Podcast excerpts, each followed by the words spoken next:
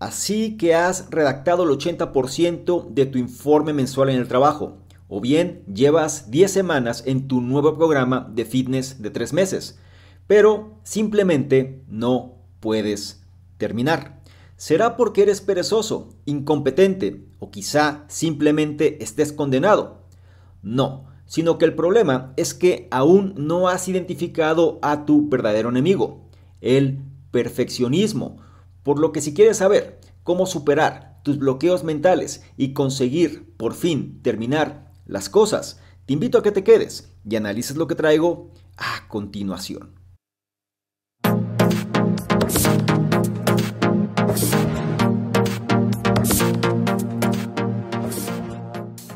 ¿Qué tal? Muy buenos días, buenas tardes, buenas noches, independientemente de la hora en la que estés analizando esta información. Es un placer para mí que pases tiempo en tu propia formación, en que seas una mejor versión respecto a quien fuiste el día anterior. Y en esta ocasión vamos a hablar de productividad, pero bajo un esquema mucho más fresco, más dinámico y sobre todo más sencillo de entender porque muchas veces se nos colocan en los aspectos tradicionales de objetivos, de mediciones, pero también, sobre todo cuando las metas son muy ambiciosas, de pronto no podemos alcanzarlas. Este libro nos va a ayudar a entender qué sería en lo que nos tenemos que enfocar en función de concretar aquellas cosas que son importantes. Y para esto nos vamos a apoyar del libro Termina, de su autor John Acuff, que prácticamente nos dice que nos podemos regalar el hecho de aprender a terminar las cosas. Este libro termina, es una guía para todos aquellos a los que les gusta empezar nuevos proyectos pero siempre les cuesta terminarlos.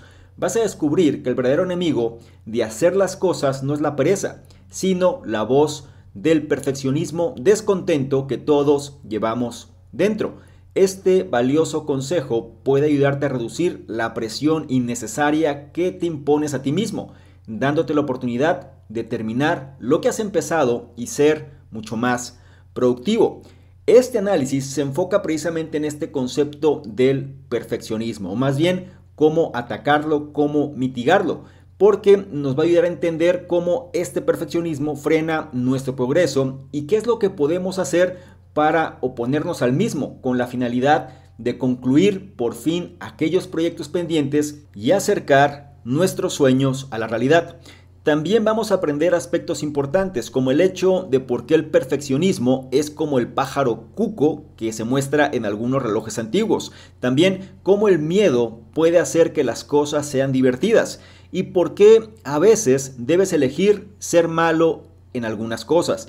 La edición del libro que vamos a revisar fue la que se hizo en julio del año 2018 y su autor, como mencioné previamente, es John Acuff, quien es autor bestseller del New York Times con libros como Start, Quitter y Do Over. También es un reconocido conferencista, es bloguero y creador del desafío en línea 30 Days of Hustle, algo así como 30 días de lucha. Todo está enfocado a alcanzar metas y objetivos que sean significativos. Y este es un autor que es bastante prolífico en el tema porque tiene varios libros relacionados sobre estos conceptos de objetivos, pero de una manera mucho más dinámica, una manera más fresca, una manera, digamos, no tanto bajo el esquema tradicional, sino mucho más hacia aspectos que pueden funcionar en la vida real y sobre todo conociendo cómo funciona la psique humana. Así que como me gusta recordarte, trata de tomar notas si te es posible y si no, analiza con atención cada uno de los puntos e implementa aquel o aquellos que más resuenen contigo porque eso es lo que hará que te conviertas en una mejor versión. Sin más por mi parte, empezamos ahora con el primero de ellos. Que dice, nada en la vida es perfecto y el verdadero trabajo de terminar un proyecto comienza tras el primer signo de imperfección. A todos nos ha pasado. Empezamos un nuevo y emocionante proyecto, pero en algún momento se estanca y queda inacabado. Nuestras excusas son siempre las mismas, ya que nos decimos a nosotros mismos o a los demás que la vida se interpuso en el camino o bien nunca pude retomar el camino de nuevo. Pero si somos sinceros, una explicación más precisa es lo dejé cuando dejó de ser perfecto porque el verdadero obstáculo para terminar nuestros proyectos es el perfeccionismo. Cualquier plan puede ser arruinado por este concepto. En una ocasión, el autor John Acuff comenzó un nuevo año con un ambicioso régimen de ejercicios. Empezó perfectamente, con más de 70 millas corridas en los meses de febrero, marzo y abril. Pero llegó mayo y solo completó 8 millas, seguido de junio con solo 3. Con su excelente racha arruinada, Acuff se dio por vencido. El autor tuvo el mismo pensamiento que muchos de nosotros. Si no es perfecto, entonces no vale la pena hacerlo. Pero este es un pensamiento peligroso porque nada en la vida es perfecto y nadie debe ir por ahí pensando que todo saldrá bien sin ningún tipo de tropiezo. Si nos limitamos a un trabajo perfecto, nunca lograremos algo. En cambio, es mejor esperar la imperfección y entender que cuando llega, comienza el verdadero trabajo. Es normal que la imperfección llegue a primera hora de la mañana de lunes, incluso antes de que te sientes en tu mesa. Es posible que haya múltiples problemas que deban solucionarse. La forma de afrontar estas imperfecciones y de proceder una vez que llegan es lo que determina el éxito en el cumplimiento de los objetivos. De hecho, son las acciones del día después de que algo vaya mal las que separan a los que abandonan de los que logran. Preguntas como te saltaste el gimnasio y te quedaste dormido, o bien tu dieta se ha ido por la ventana después de devorar una caja de donas de Krispy Kreme en una tarde. El día después de imperfecciones como estas es cuando tienes que aceptar que la vida es un desastre y seguir adelante con tus objetivos. No te engañes pensando que la excelencia solo puede alcanzarse mediante la perfección cuando en realidad el perfeccionismo es el asesino de la excelencia y vamos a reafirmar parte de las ideas centrales de este primer punto. Recuerda algo básico, el perfeccionismo viene siendo el enemigo principal en ámbitos de productividad porque simplemente te inhibe a que hagas las cosas, caes en parálisis por análisis y digamos que nunca es lo suficientemente bueno como para liberarse o para concluirse.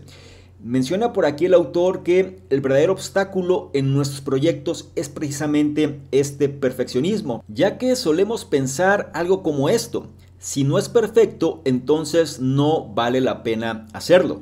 ¿Te das cuenta cómo empezamos a autoboicotearnos simplemente para no hacer lo que sabemos que tenemos que hacer? Esto pasa recurrentemente en muchos ámbitos que de alguna manera nos van a sacar de la zona de confort. Menciona también que si nos limitamos a un trabajo perfecto, nunca lograremos algo. En pocas palabras, si nosotros tenemos la meta en el resultado final y esta meta es una versión idealizada de lo que estamos buscando, pues es posible que no hagamos algo simplemente porque subconscientemente vamos a pensar que eso no será posible, ¿ok? Pero en lugar de responsabilizarnos por ello, mejor entramos en la inacción y decimos que no vale la pena hacerlo hasta que las condiciones no sean propicias para conseguirlo.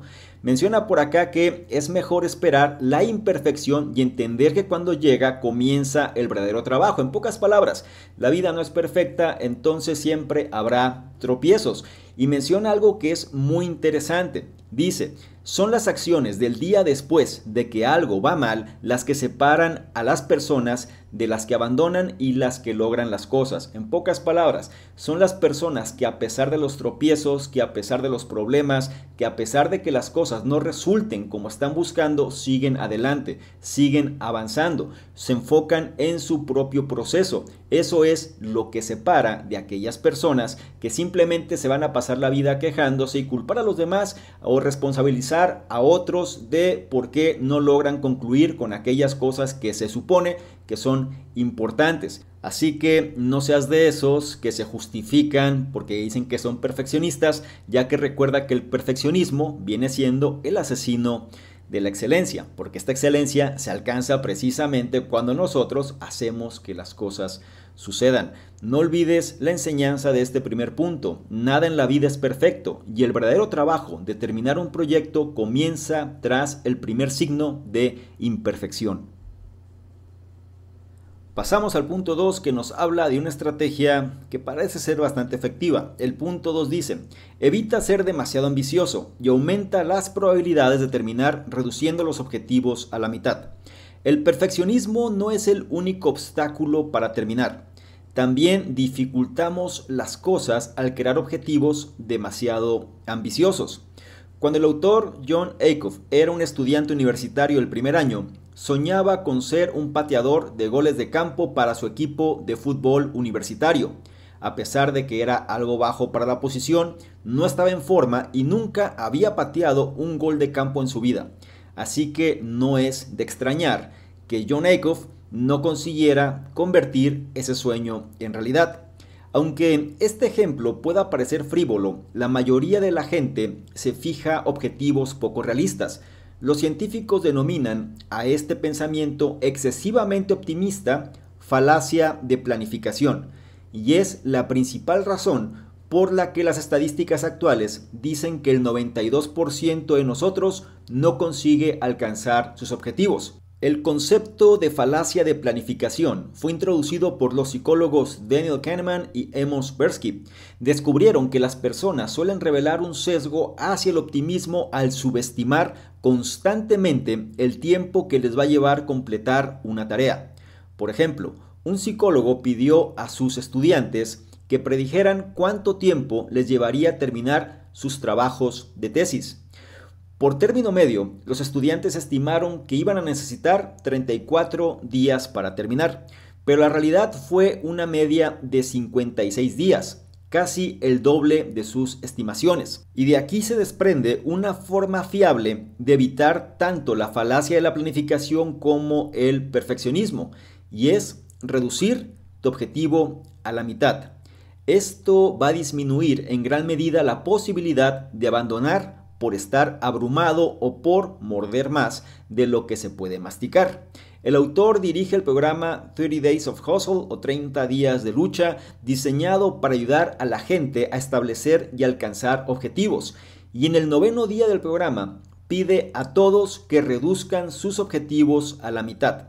Al hacerlo, los participantes comprueban habitualmente que su rendimiento aumenta en una media del 63% y el 90% de los participantes afirman sentirse más motivados ya que su objetivo parece de repente más alcanzable.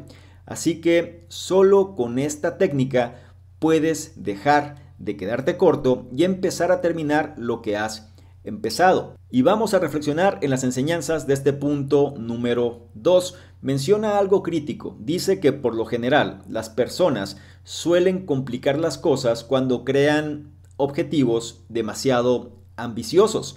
Y esto lleva a la parálisis por análisis una vez más. Y sobre todo cuando no somos realistas en la situación o bien no tenemos las condiciones o bien las características para alcanzar ese objetivo, pues queda todo más como en un deseo o en un sueño más que en algo tangible. Y sobre todo, digamos, estamos relegando la responsabilidad porque hasta que no tengamos X o Y no vamos a empezar.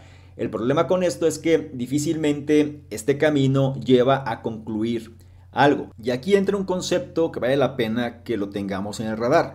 Ya que es verdad, la mayoría de la gente se fija objetivos poco realistas. Sin embargo, esto se da a raíz de un concepto que se le conoce como la falacia de la planificación. Es decir, solemos tener pensamientos demasiado optimistas en relación al objetivo que queremos alcanzar. Y menciona que a raíz de esta falacia de la planificación, el 92% de nosotros no suele conseguir lograr los objetivos.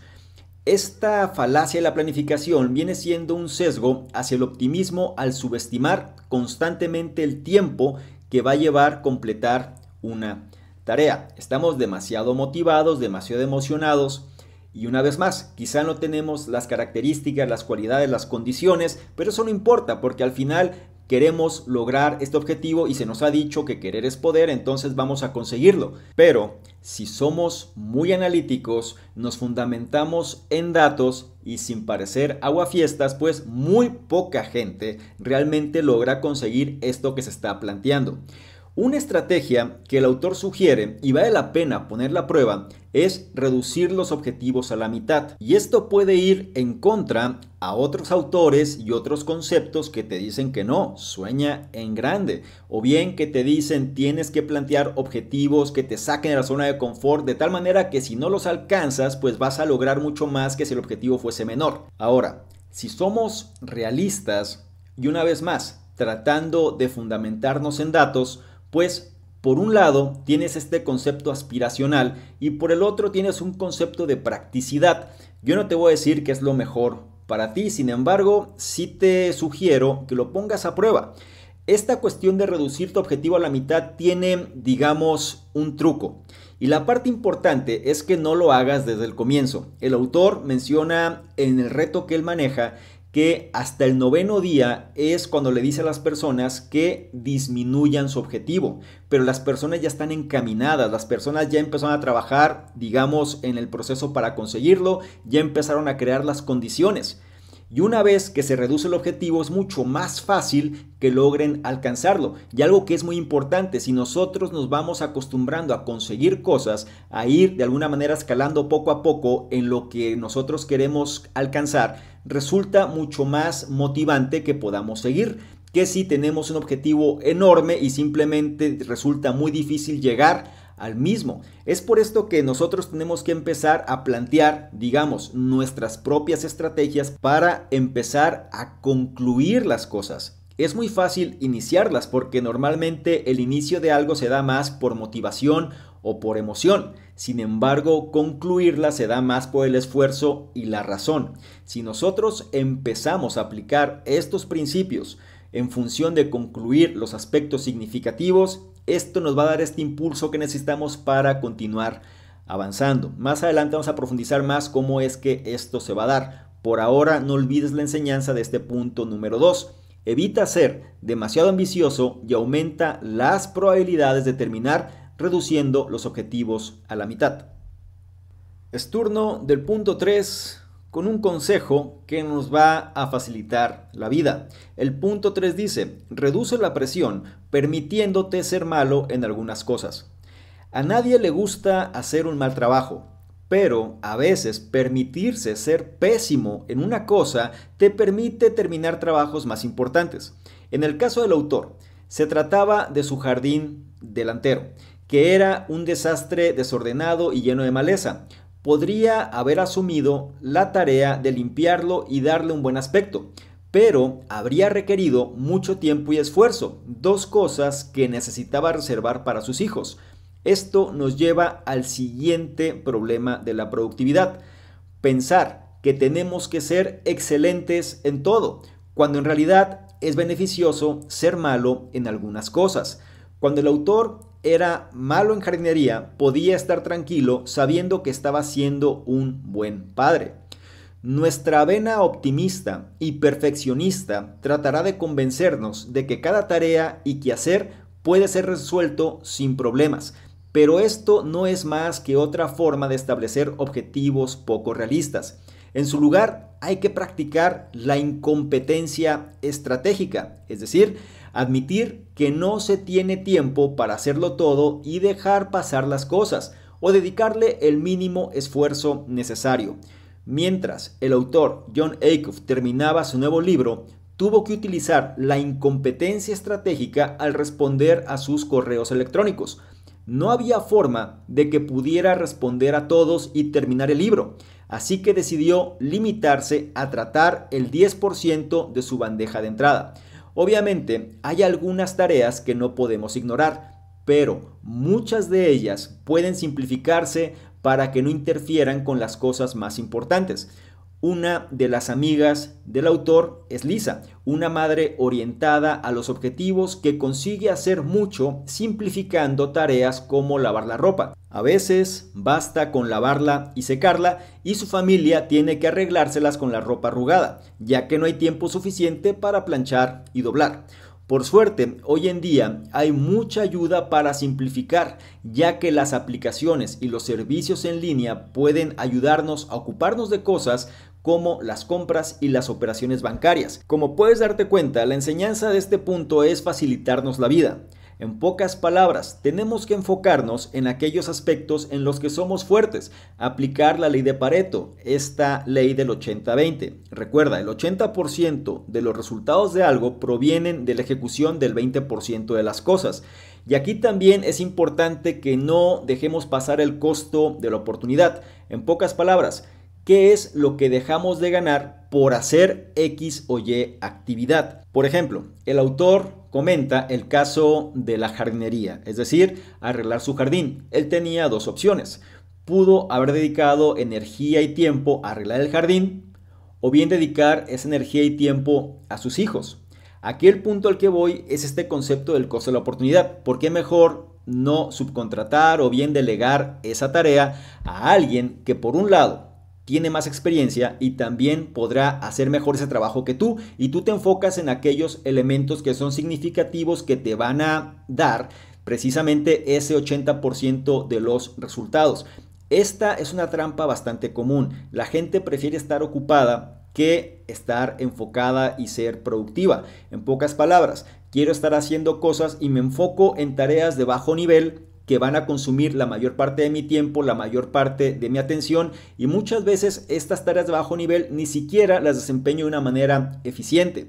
Es mejor entender este concepto de la incompetencia estratégica que no es otra cosa sino admitir que no se tiene el tiempo para hacerlo todo y dejar pasar las cosas o bien dedicarles el mínimo esfuerzo necesario. Es algo similar a lo que el autor Peter Drucker mencionaba en su libro Administrarse uno mismo sobre la importancia de construir en relación a tus fortalezas y no en tus debilidades. Sé consciente de esto porque al final, mira, el tiempo que se desperdicia haciendo tareas que ni siquiera van a arrojar resultados que nosotros estamos buscando es crucial en función de tener una vida que por lo menos sintamos que vale la pena vivir.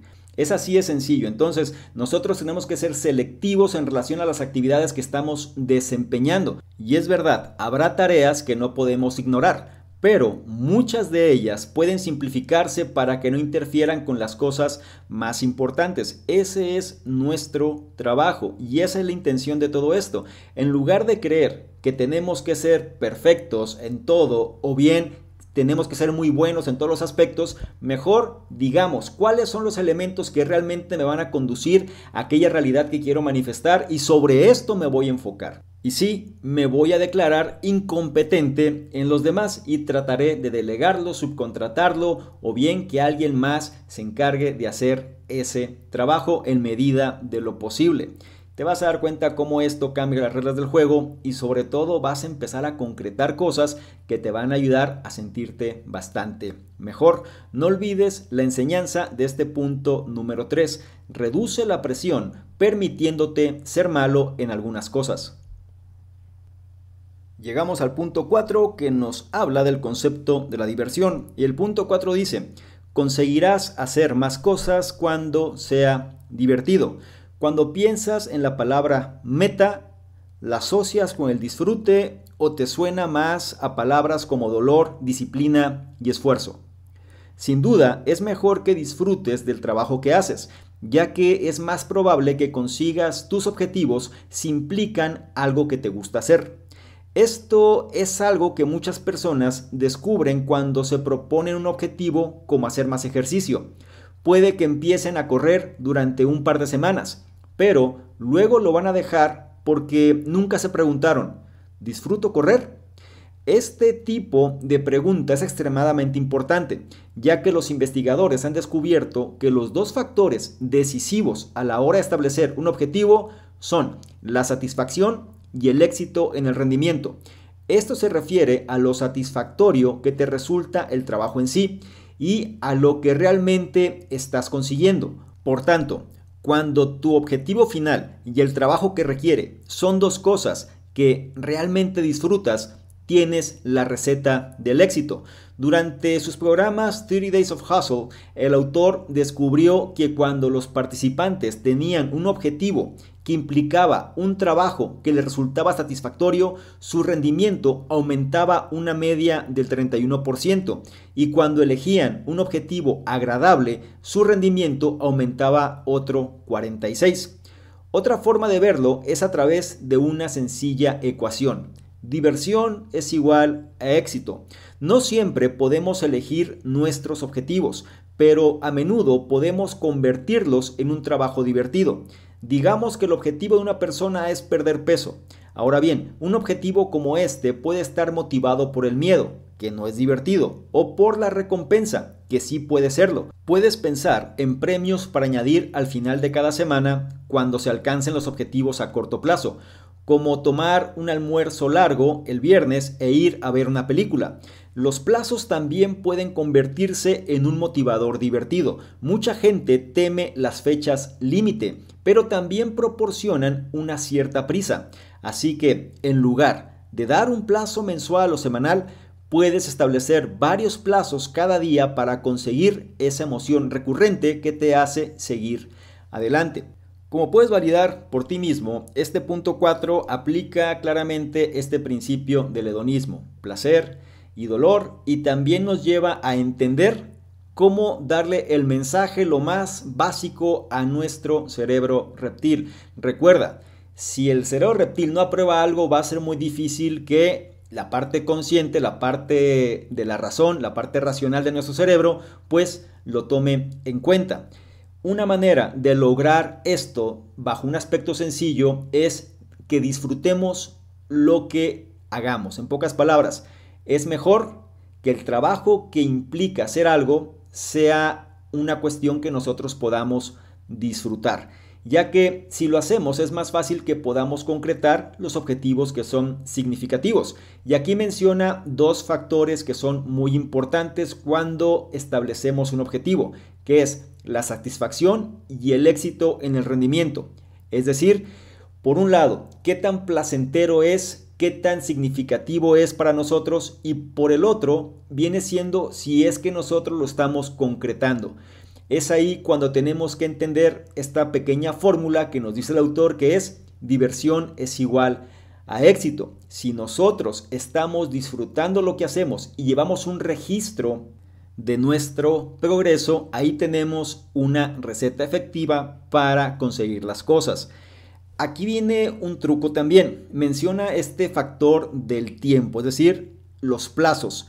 Muchas veces nosotros damos plazos muy largos, a lo mejor un mes, a lo mejor seis meses, y eso muchas veces puede desanimar. Menciona que si nosotros sabemos manejar los plazos, esto también puede convertirse en un motivador divertido y efectivo. Entonces, en lugar de darle un plazo muy largo a una actividad o a un resultado concreto, ¿por qué no mejor establecer varios plazos cada día en función de ese objetivo, de tal manera que nosotros podamos de alguna manera constatar el progreso que estamos llevando? Depende mucho del objetivo, depende mucho de la actividad, obviamente los plazos que vas a determinar, pero más bien aquí el enfoque es que no lo extiendas demasiado, porque si tú tienes un objetivo a un año, es muy fácil perderse a lo largo del camino, sumamente sencillo, es mejor, ¿por qué no damos plazos los más cortos posibles y vamos llevando este control, este registro, en función que nosotros podamos observar cómo hemos ido progresando. Si lo puedes colocar de forma visual, mucho mejor. Y cada día revisa cómo has ido avanzando y sobre todo esta brecha en relación de donde te encuentras hacia donde quieres estar, cómo ha ido funcionando a tu favor. Cuando revises cómo estás ahora en función de cómo iniciaste.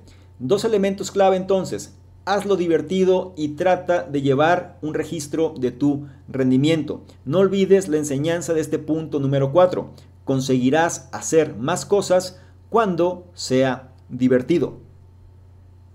Habiendo dicho lo anterior, pasamos ahora al punto 5 que nos muestra de algunos trucos que podemos utilizar sobre todo para ser más efectivo en aquello que queremos conseguir. El punto 5 dice, identifica tus propias reglas perfeccionistas y encuentra tus verdaderas motivaciones. Pregunta, ¿conoces los trucos de engaño del pájaro cuco? Es un pájaro único que consigue poner sus huevos en los nidos de otras especies, engañando a las otras aves para que alimenten y críen a sus crías. Esto es muy parecido al engaño que hace el perfeccionismo al anidarse en nuestra mente y engañarnos para que pensemos cosas que no son ciertas. Una de las mayores mentiras relacionadas con el perfeccionismo es que la perfección es alcanzable si seguimos ciertas reglas. Ahora bien, estas reglas pueden variar de una persona a otra y pueden hacer imposible que la gente termine sus proyectos, por lo que es útil descubrir tu propia regla perfeccionista. Un par de reglas perfeccionistas clásicas del autor son si algo es fácil, no puede valer la pena hacerlo. Y si no tienes éxito en 10 días, eres un fracaso. Identificó esta segunda regla en 2008, después de experimentar cierto éxito inicial al escribir un blog. La inmediatez de los comentarios positivos le hizo pensar que si los buenos resultados no llegaban en 10 días, un proyecto era un fracaso.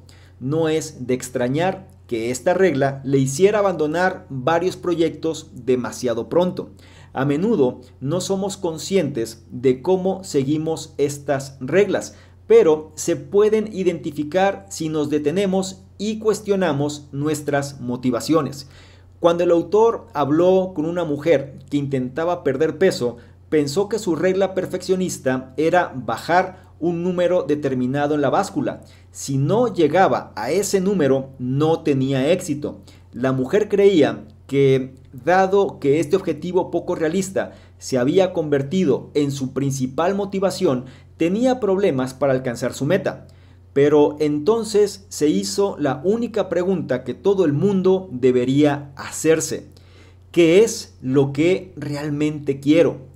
Una vez que hizo esto, se dio cuenta de que su verdadera motivación no tenía nada que ver con alcanzar el peso perfecto. Más bien, detrás de su deseo de perder peso estaba la voluntad de estar sana y evitar las enfermedades del corazón y la diabetes. Al darse cuenta de esto, pudo finalmente dejar de lado el perfeccionismo y empezar a obtener buenos resultados. No es una coincidencia que cuco sea sinónimo de loco. Incluso reglas perfeccionistas te volverán loco si se lo permites. Y este punto trae algo que muchas veces nosotros no somos conscientes, sobre todo cuando caemos en esta ilusión del progreso.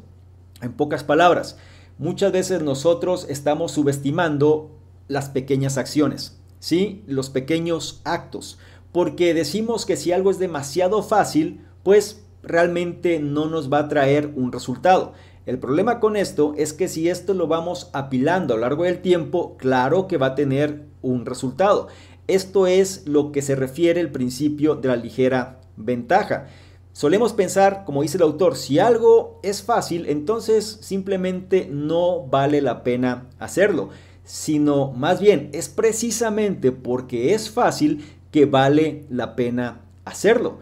Porque de una forma no vamos a entrar en contradicción con el cerebro reptil. Recuerda que esto es importante. Otra cuestión que vale la pena reforzar es este concepto de la inmediatez. Es decir, hacemos algo hoy para esperar resultados ayer. Esto viene siendo un claro error que suele hacernos perder gran cantidad de tiempo y sobre todo nos lleva a la frustración.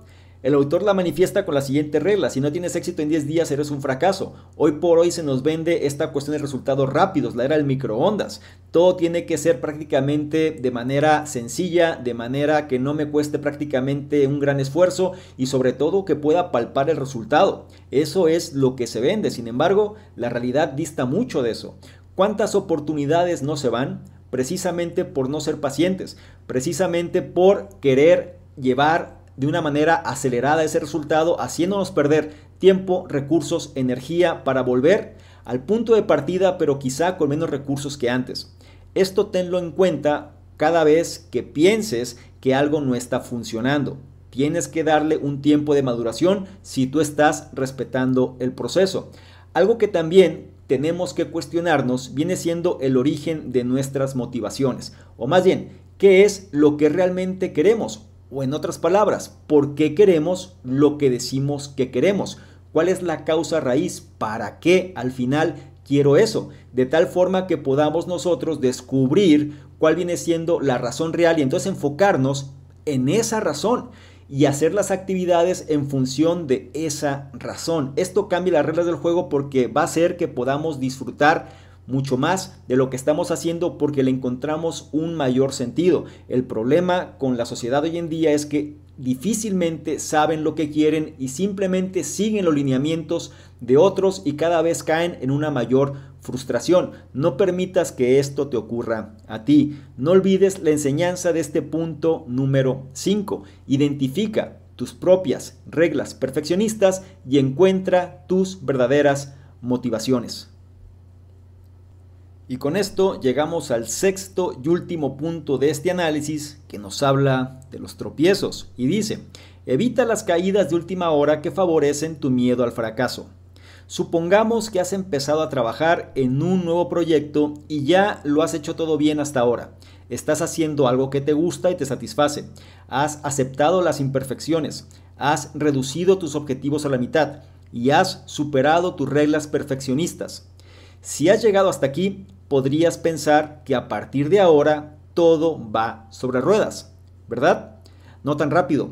El perfeccionismo atacará una vez más el día antes de terminar. Uno de los trucos del perfeccionismo es pensar en escenarios qué pasaría si y a medida que te acercas a la línea de meta, estos pensamientos pueden convertirse en miedos que te harán tropezar justo antes del final. Si estás escribiendo un libro, puede que te estés acercando al final y empieces a pensar, ¿y si los críticos lo odian? ¿Y si nadie lo compra? La forma más fácil de evitar los escenarios aterradores es simplemente abandonar la obra y empezar otra cosa. Al fin y al cabo, los críticos no pueden criticar algo que nunca se publica. Pero si haces esto, seguro que te amargas y eres duro contigo mismo por haber cedido a tus miedos. Como dijo una vez el legendario autor Stephen King, es muy difícil vivir con la gente que tiene un talento que no es capaz de utilizar. Así que en lugar de jugar a qué pasaría si, ve lo que ocurre y no pierdas tiempo y energía preocupándote por cosas que aún no han sucedido. También debes ser sincero contigo mismo sobre las razones que tienes para retrasar la finalización de un proyecto. Las personas pueden sentirse cómodas cuando los demás las ven como mártires, dejando en suspenso sus sueños desinteresadamente para cuidar de sus hijos o de algún otro miembro de su familia. Sé honesto sobre tus motivaciones y si este tipo de situación se aplica a ti, probablemente sea el momento de reevaluar tus miedos y recompensas para que puedas darte ese último empujón para terminar. Recuerda que ningún elogio externo se puede comparar con la alegría y la satisfacción personal que obtendrás cuando sigas adelante y cumplas las promesas que te has hecho a ti mismo. Y para cerrar, entonces vamos a profundizar en las enseñanzas de este punto 6. Importante, solemos muchas veces pensar en escenarios que están en nuestra mente. Es decir, tenemos un sistema de creencias, estamos condicionados, esto es cierto, por muchos elementos. Y muchas veces estos elementos pues impulsan este miedo interno, este miedo al fracaso si lo contextualizamos en términos generales. El problema con esto es que si bien habrá factores que nosotros no contemplamos al momento de hacer nuestra estrategia y bien en la ejecución habrá cosas que nos pueden estar impactando y pueden mermar, digamos, nuestro desempeño, que forma parte del hecho de vivir la vida, porque así es, siempre habrá contratiempos y hay que seguir avanzando, como se mencionó en el punto 1. Este punto cierra más hacia la importancia de no caer en nuestros propios miedos esta frase de qué pasaría si, sobre todo cuando estamos a punto de concluir las cosas, este miedo se hace más fuerte porque nos vamos a exponer al fracaso, nos vamos a exponer a la crítica y es ahí cuando el cerebro reptil dice yo no quiero afrontar eso. ¿Y qué es lo que hacemos de manera regular? Pues pausamos las cosas, empezamos a justificar el por qué no es el mejor momento y terminamos muchas veces abandonando esto que para nosotros realmente representaba algo significativo. Y claro, por un lado podemos sentir cierto alivio con la cuestión de evitar el dolor, que teníamos en nuestra mente, porque ni siquiera era algo real. Pero a la larga, este sentimiento de frustración, este elemento el cual va a terminar alejándonos de aquellas cosas que son relevantes para nosotros. Y esto va a terminar amargándonos. Como dice el autor Stephen King, es muy difícil vivir con la gente que tiene un talento que no es capaz de utilizar. Trata de que esto no te ocurra a ti. Mejor corre el riesgo. Ve qué es lo que sucede. Lánzate y no pierdas tiempo y energía preocupándote por cosas que aún no ha sucedido. No sabes lo que va a suceder. Lo que es un hecho es que si tú siempre haces lo mismo, vas a tener el mismo tipo de resultados. Y si esto no es algo que te satisface en este momento, tienes que empezar a generar cambios. Menciona para cerrar que tenemos que ser honestos, sinceros sobre nuestras motivaciones. Y si observamos que estos miedos nos invaden y nos paralizan, quizá sea el momento de reevaluar cuál es el sistema que estamos utilizando, qué recompensas estamos nosotros de alguna manera incorporando que nos mantengan en la acción y sobre todo algo que vale la pena es validar el por qué estamos buscando eso. Si le damos la oportunidad a replantear este sistema de creencias en función de aquello que es real y significativo para nosotros, esto nos puede dar este impulso que necesitamos para concluir aquello que hemos decidido hacer. No olvides la enseñanza de este punto número 6. Evita las caídas de última hora que favorecen tu miedo al fracaso.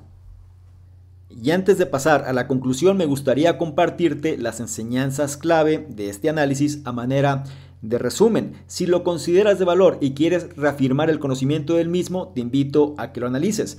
O bien, si prefieres saltarte directamente a la conclusión, puedes hacerlo sin ningún problema. Enseñanzas clave.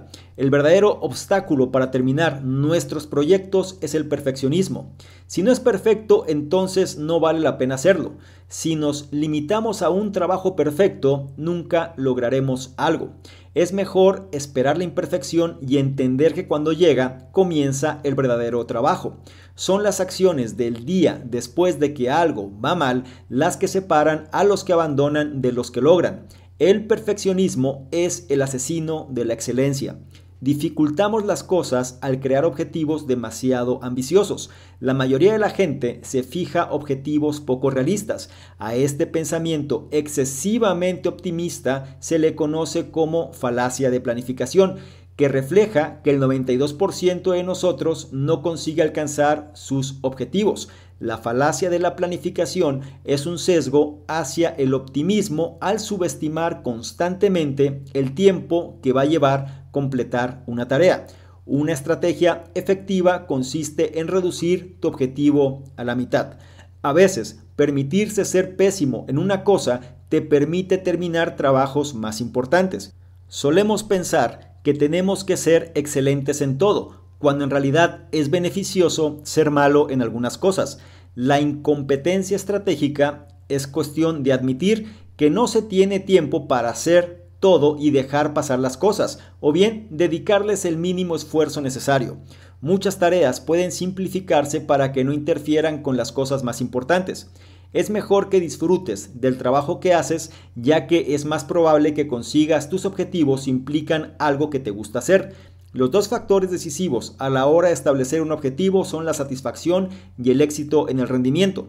Cuando tu objetivo final y el trabajo que requieres son dos cosas que realmente disfrutas, tienes la receta del éxito. La fórmula, diversión es igual a éxito.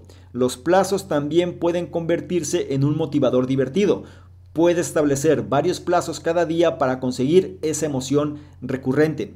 La perfección es alcanzable si seguimos ciertas reglas, dicen por ahí algunas ideas. Un par de reglas perfeccionistas clásicas menciona, si algo es fácil, no puede valer la pena hacerlo, y si no tienes éxito en 10 días, eres un fracaso. Se pueden identificar si nos detenemos y cuestionamos nuestras motivaciones. Tienes que preguntarte qué es lo que realmente quiero.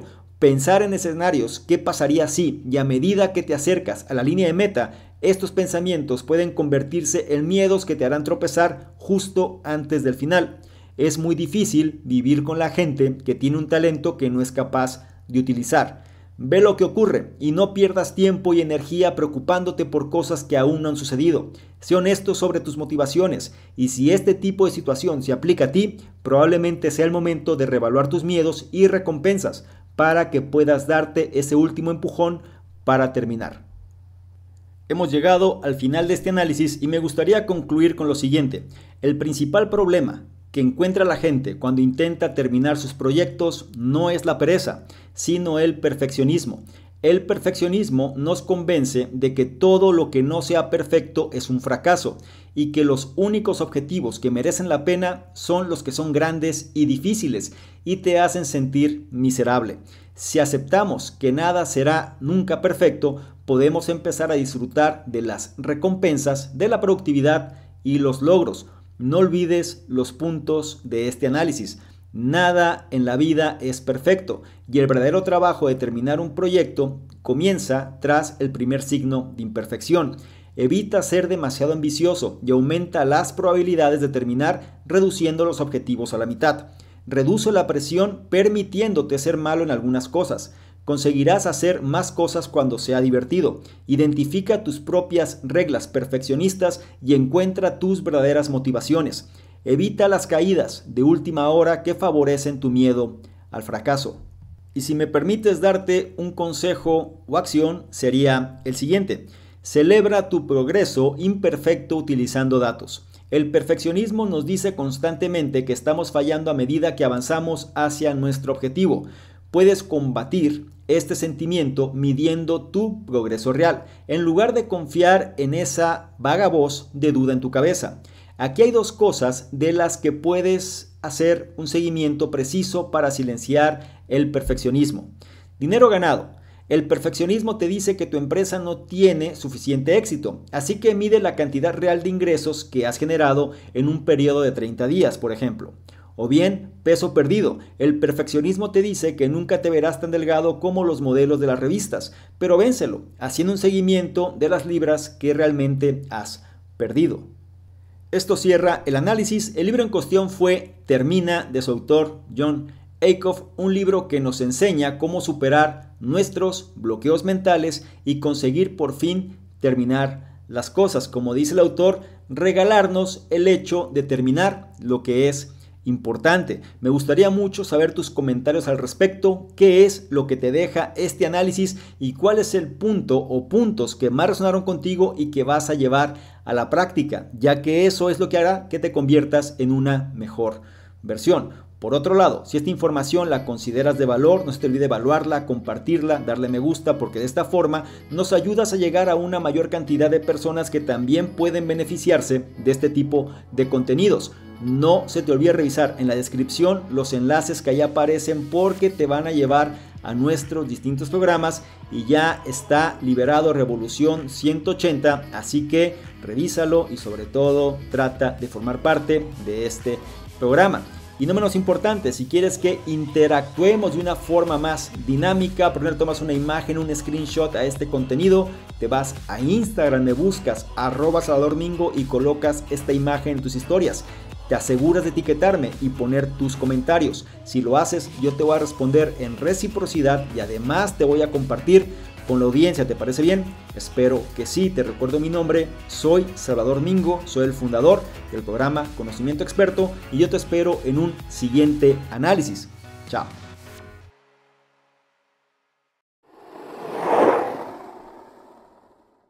¿Qué tal? ¿Cómo estás? Por acá Salvador Mingo, un placer que estés revisando este contenido donde te voy a explicar precisamente qué consiste esta membresía del canal conocimiento experto. Son tres niveles. El nivel número uno, miembros estándar, son personas que quieren tener una comunicación más directa. Es decir, actualmente recibimos muchos comentarios, dudas, preguntas, etcétera, y es difícil responder a todos. Por ende, vamos a diferenciar las personas que tienen un interés genuino de aquellos que simplemente son curiosos y la membresía estándar es la base de ello. Las personas que formen parte de esta membresía van a tener prioridad para poder ser, para que sus dudas, preguntas, comentarios sean respondidas. ¿sí? Es decir, tengan respuesta en relación a lo que están comentando. Por otro lado, también van a ser los elegidos para apoyar en la selección de los libros de la semana. Es decir, actualmente dentro de la sección del conocimiento experto están ahí de libros y vamos a priorizar a estas personas para que sean ellos los que definan cuáles serían los siguientes libros a elegir. Y por otro lado, van a ser las personas que se van a enterar más rápidamente de notificaciones, promociones, información de poder y demás que vale la pena compartir. Son los que van a tener esa prioridad. Eh, la membresía número dos son entrevistas con expertos, personas que quieren de alguna manera profundizar más en su conocimiento y sobre todo apalancarse de otras personas. Vamos a estar generando entrevistas con diferentes expertos, diferentes personas alineados obviamente a la metodología del canal pero que puedan aportar mayor valor todavía en relación a todo este tipo de información y las personas de este nivel son los que van a tener acceso a estas entrevistas. Y el tercer nivel se refiere a las personas que quieren de alguna manera emprender de una forma digital con un branding personal fuerte. Es decir, dentro de los cuestionamientos, preguntas y demás, las personas suelen hacer o suelen preguntar de manera incisiva de qué manera se puede emprender mejor en esta economía de la atención. Bueno, esta opción número 3 te va a permitir precisamente hacer eso, emprendimiento digital con un branding personal fuerte o bien este, esta membresía va ligada o se va a relacionar con emprendedores digitales que quieren reforzar su marca personal. Te invito a que revises los detalles y yo te espero precisamente del otro lado. Chao.